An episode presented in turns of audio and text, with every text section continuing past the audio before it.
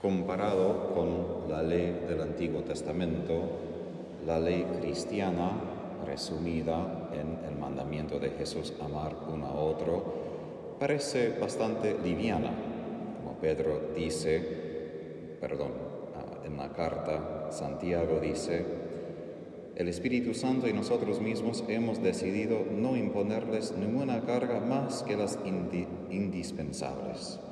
Parece que Jesús vino, quitó de nuestros hombros un peso grande y ahora quedamos con menos. Pero la realidad es Jesús sí quitó algunos pesos exteriores y nos dio un mandamiento que es aún más exigente y es amar no solamente según la orden humana, sino amar como Él nos ha amado. Y eso es el crucifijo. Entonces, lo indispensable es un mandamiento que nunca vamos a poder decir en esta vida, ah bien, ya amo como Jesús, ya he cumplido ese mandamiento, ahora puedo descansar y todo está bien. Si recordamos el contexto de la última cena, Jesús está pidiendo a esos apóstoles amar entre sí como Él ama. Recordemos, Mateo, que era publicano, que cobraba impuestos, Simón el celote, que se dedicaba a matar a tales personas que asociaban con Roma, Pedro, que tenía un temperamento bastante lleno de fuego, decimos en inglés, y vemos a lo largo de los evangelios cómo esos apóstoles por tres años no se llevaban bien, no estaban felices entre sí en todo momento. Estaban a punto de piñas, podamos decir, aquí en Argentina. Y si uno mira la serie del Chosen, uno ve las complicaciones. Y uno podría decir, Jesús, ¿sabes lo que estabas haciendo? Estabas llamando a personas que quieren matarse entre sí. Y Jesús podría decir, sí, entiendo. Humanamente hablando, no serían personas que se harían amigos. Mateo probablemente jamás se pondría frente de Simón a decir, hola, soy un publicano, sé que me quieres matar, pero quiero ser tu amigo, ser tu amigo. No. Por eso Jesús dice, al fin, no son ustedes los que me eligieron a mí, sino yo el que los elegí a ustedes. Esos doce apóstoles estaban ahí porque Jesús los llamó. Él estaba en el medio y Él era el pegamento que en otro caso, humanamente hablando, esas personas no estarían juntos, no se llevan bien. Pero ¿por qué Jesús los llama así?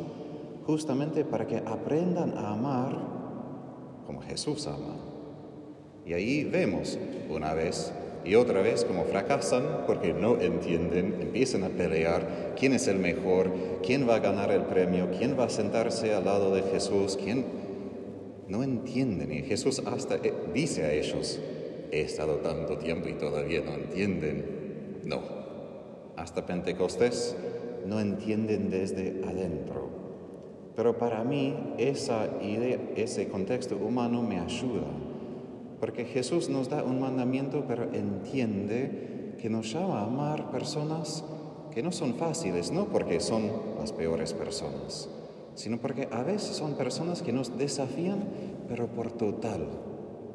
Y yo recuerdo cuando, creo que he dado ese ejemplo por los que han escuchado, perdón, pero es una experiencia fundamental para mí, cuando yo vivía en las Filipinas, yo tenía una experiencia bastante mala, digamos, en la casa religiosa, no entro en detalles, pero yo estaba en el seminario frente a un crucifijo grande, como tenemos nosotros. Yo recuerdo el consejo de mi director espiritual, que también como seminarista quería irse, y él recibió el consejo que yo después seguí, de sentarnos, arrodillarnos 15 minutos frente al crucifijo, en silencio antes de hacer cualquier decisión.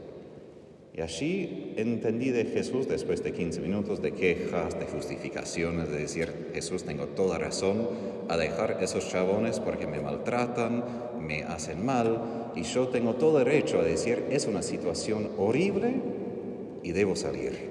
No solo que puedo, sino debo salir. Tengo toda razón porque me hace mal. Y Jesús al fin me preguntó, pero te quejas. Que estás en un lugar donde puedes aprender a amar como yo? Sí, Jesús, estoy quejándome, no quiero estar aquí.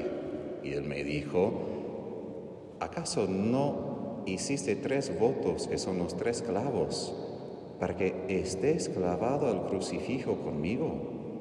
Sí, Jesús, ahí empiezo a decir, como un perro con la cola en sus piernas, ¿no? Sí, Jesús, tienes razón. ¿Y quieres irte? Ok, no, no, no, no, tanto quiero irme ahora.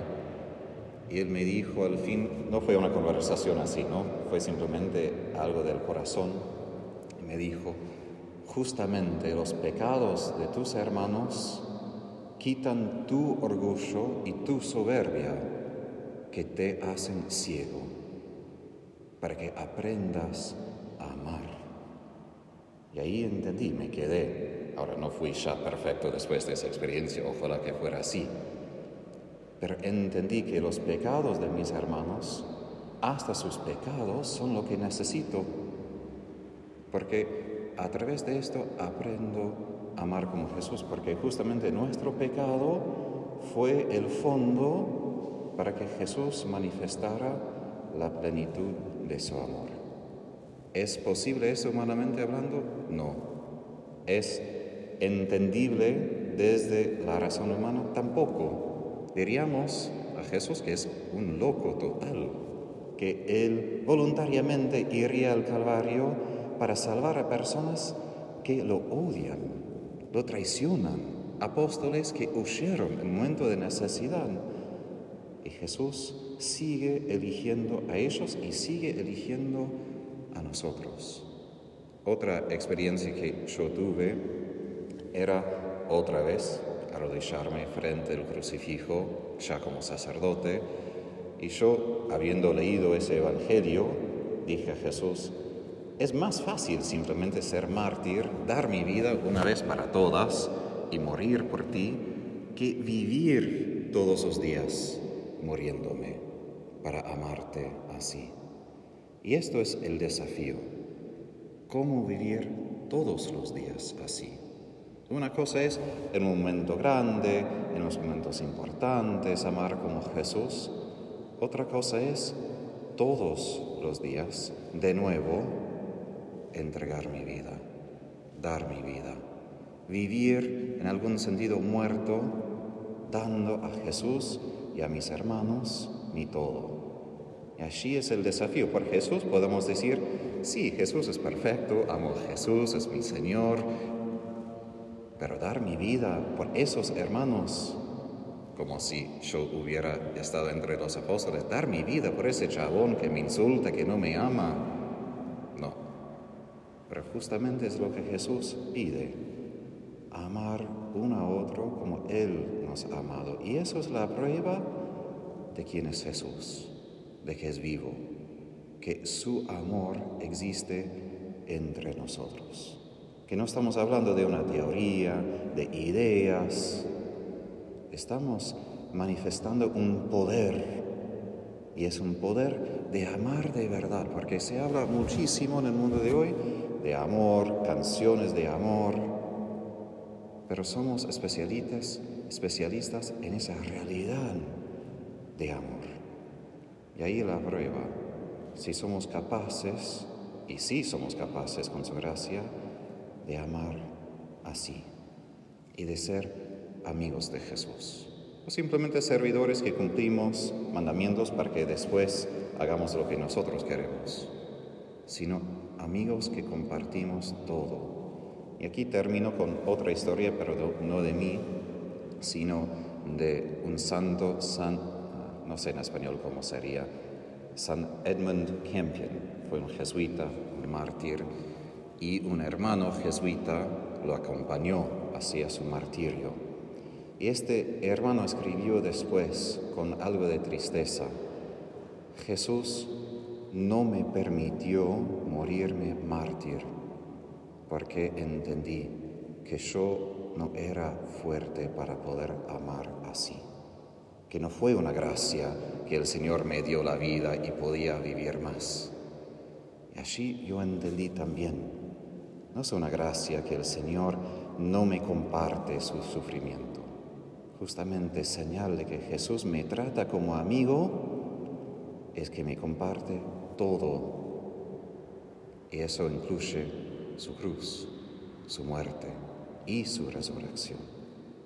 Aceptemos a Jesús como nuestro amigo, seamos fieles amigos como Él de amar y como Él amemos a los demás, no como pecadores, no como hermanos que no tanto amamos, sino como amigos, amigos que merecen el mismo amor que Jesús ha dado.